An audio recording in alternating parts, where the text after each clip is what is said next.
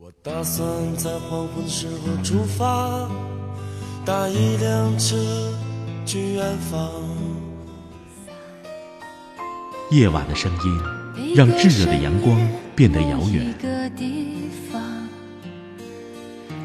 思绪却可以在蝉鸣和青草乡间荡漾。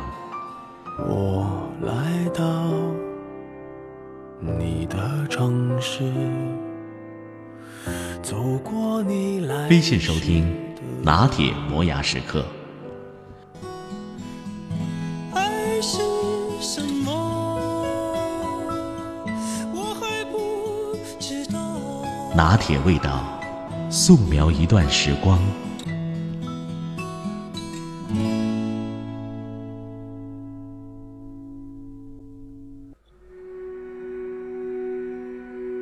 我在三里屯工作，那里人多车多，所以停车是一个特别麻烦的事情。我很少开车，但凡开车都停在自动计时的地下车库，很贵，一个小时十五块钱。有朋友问我，说你为什么不停在人工收费的路边？那边一个小时十块，第二个小时才十五，能便宜点，而且还不用走那么远去公司。我笑笑说。那我就带你做个实验吧。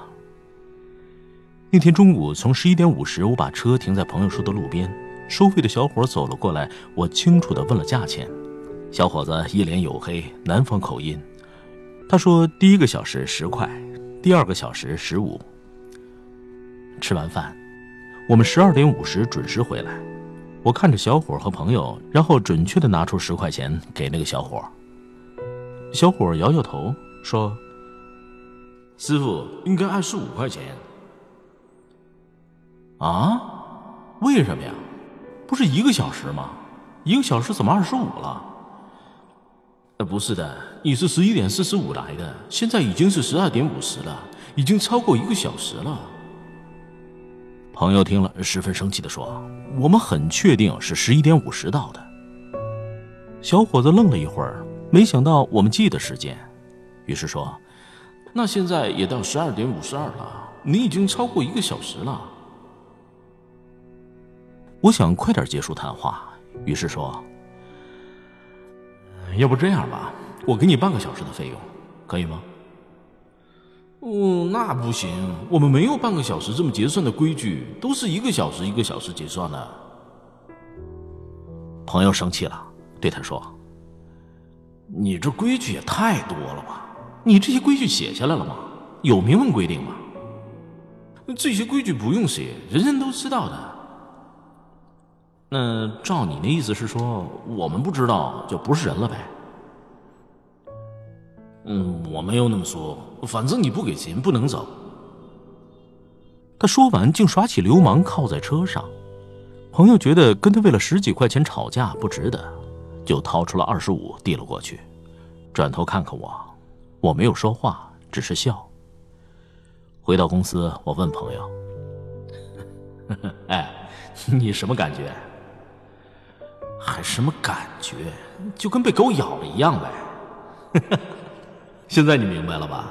你停在那儿，十几块钱是小事儿，关键是价钱不明确，每次都要费口舌，为了那十几块钱给这些人议价。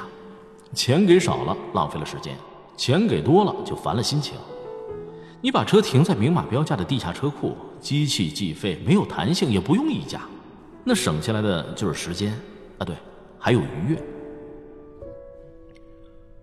朋友深深的点了点头。我时常会遇到一些人为了几十块钱而吵架，吵到最后两败俱伤，弄得心情不好，今天什么也干不下去。我不认为那个多收了几十块钱的人能富裕到哪儿去。他丢掉的反而是更多的诚信和更多的生意。在生活中，一定要远离这些人。跟他们纠结争吵，能让你的心情非常不好，得不偿失。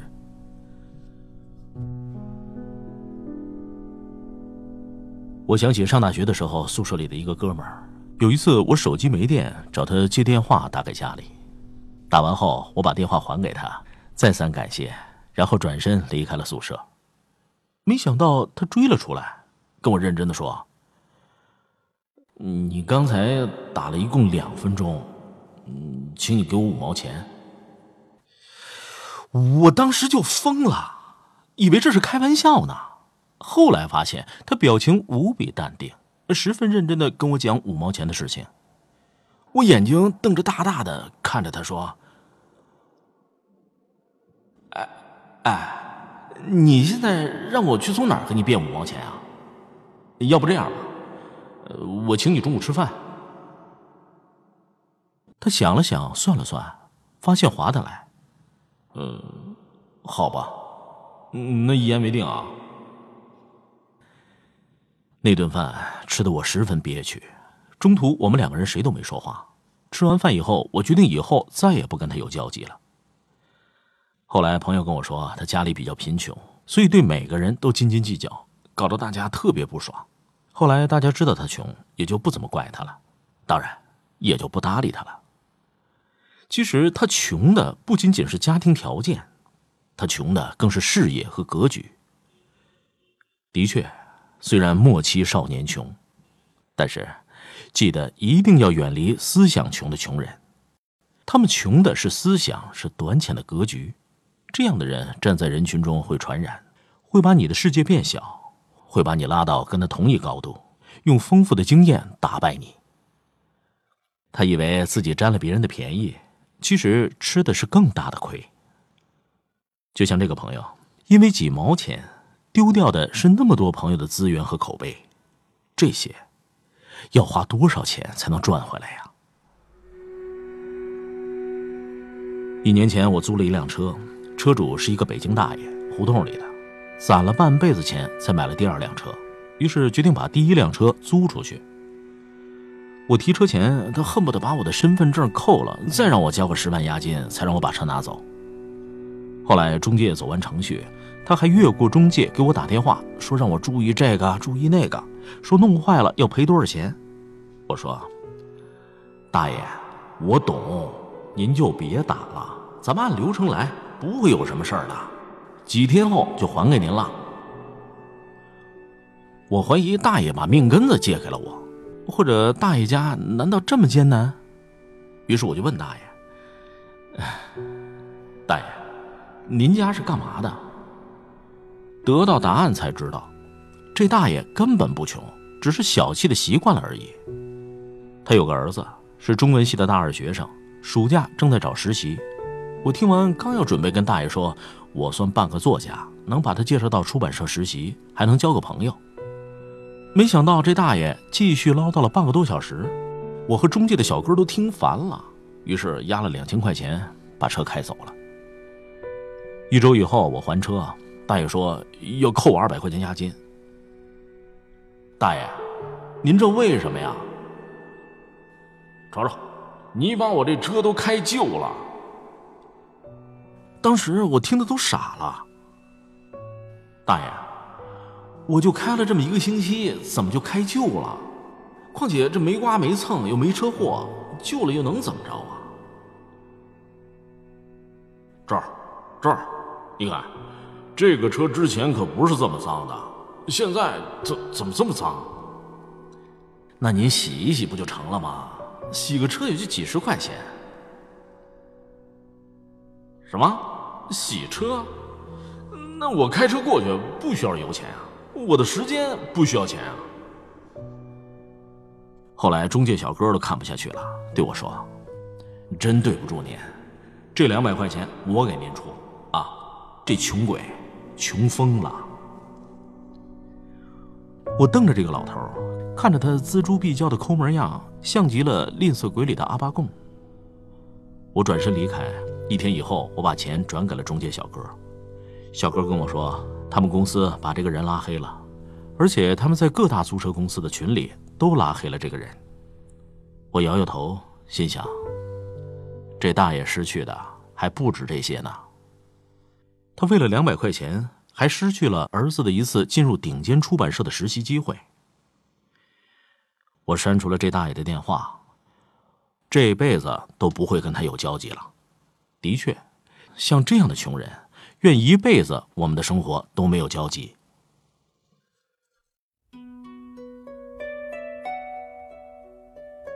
其实每个人都无法决定自己的出生，毕竟家庭贫穷富有都是自己无法决定的。但是我们可以让自己成为精神上的富人，这样的人无非就是宽容、慷慨、谦虚、善良，对世界充满着爱。很多穷人虽然斤斤计较赚了几十块钱，丢掉的其实更多是买不着的。这个世界上所有昂贵的都是用钱买不到的，比如爱，比如高尚的品德，比如富人的思维。人不学会大气一些，就总能失去更多。直到今天，我和朋友吃饭聚餐，总是习惯先起身买单。这个习惯是我多年前养成的。那个时候我还住在十几个人合租的房间，长期吃着泡面。朋友后来就问我，说你是不是很有钱，所以总是抢着买单？我说不是啊，只是我不想让谁买单这种问题浪费大家的时间，不想把谁买单这件事儿放在已经装了很多更重要事情的大脑里。大家都是为了去做大事儿，去为了改变这个世界，那就别为这点小事头疼了。可是我还没说完，如果当我和一个人吃了五次饭，每次都是我请，第六次他连掏钱的动作都没有的话，那这种朋友下次。我就不会再请他了。毕竟，人可以没钱，不能短了志气，不能没了理想，不能穷了思维，更不能总目光短浅的去贪图便宜。一个人总是在小事上算计你，让你防不胜防。这样的人虽然可能闯不了大祸，但必定干不成大事儿。尤其是创业团队里，这种总喜欢贪图小便宜的穷人，一定要不得。我想起曾经看过的一本《穷爸爸与富爸爸》的书，里面讲了穷爸爸和富爸爸对孩子的教育模式。穷爸爸跟孩子说：“你要好好学习，以后找一份好工作。”富爸爸跟孩子说：“你要好好学习，以后创业去给别人创造工作机会。”思路不同，毕竟收入迥异。有时候，一些人穷的不仅仅是口袋，穷的是思维。你是否想过，每次买菜跟别人费吐沫十多分钟，就是为了那几毛钱？那还不如赶紧把工作做好，多读几页书，多看几篇文章，这才是更好的投资。你是否想过，花了几个小时疯狂的抢红包、买各种打折产品的时候，是否可以用这段时间上一节公开课、看一部电影？这种慢慢的成长，总会让你有能力买得起所有不用打折的商品。长远投资永远比小便宜划算。你要知道，人最宝贵的是时间，最难得的是好心情。别为了一点小钱浪费了时间，糟蹋了心情。正是因为每个人对平等的二十四小时使用不同，才导致人和人的思维不同。这样的思维让有些人富有，让有些人永远是个穷人。你总要把目标放得更远。才能看到更广的世界。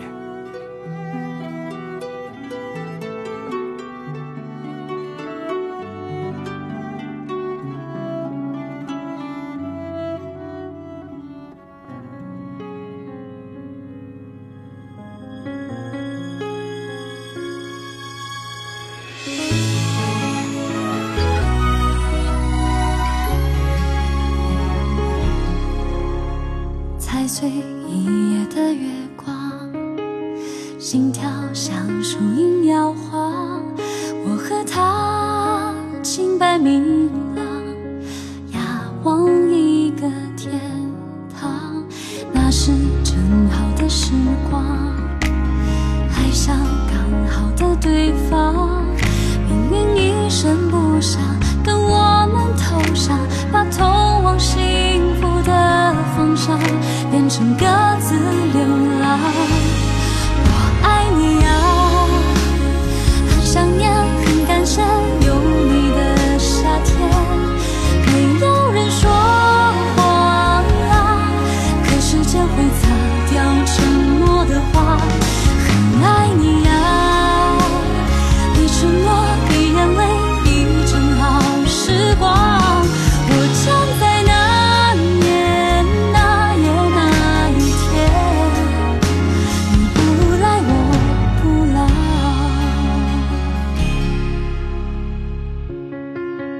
节目每天在微信首发，美图加文字，这叫有声有色。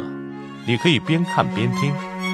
微信搜索“拿铁磨牙时刻”，关注我，每天都会第一时间做好听的节目给你。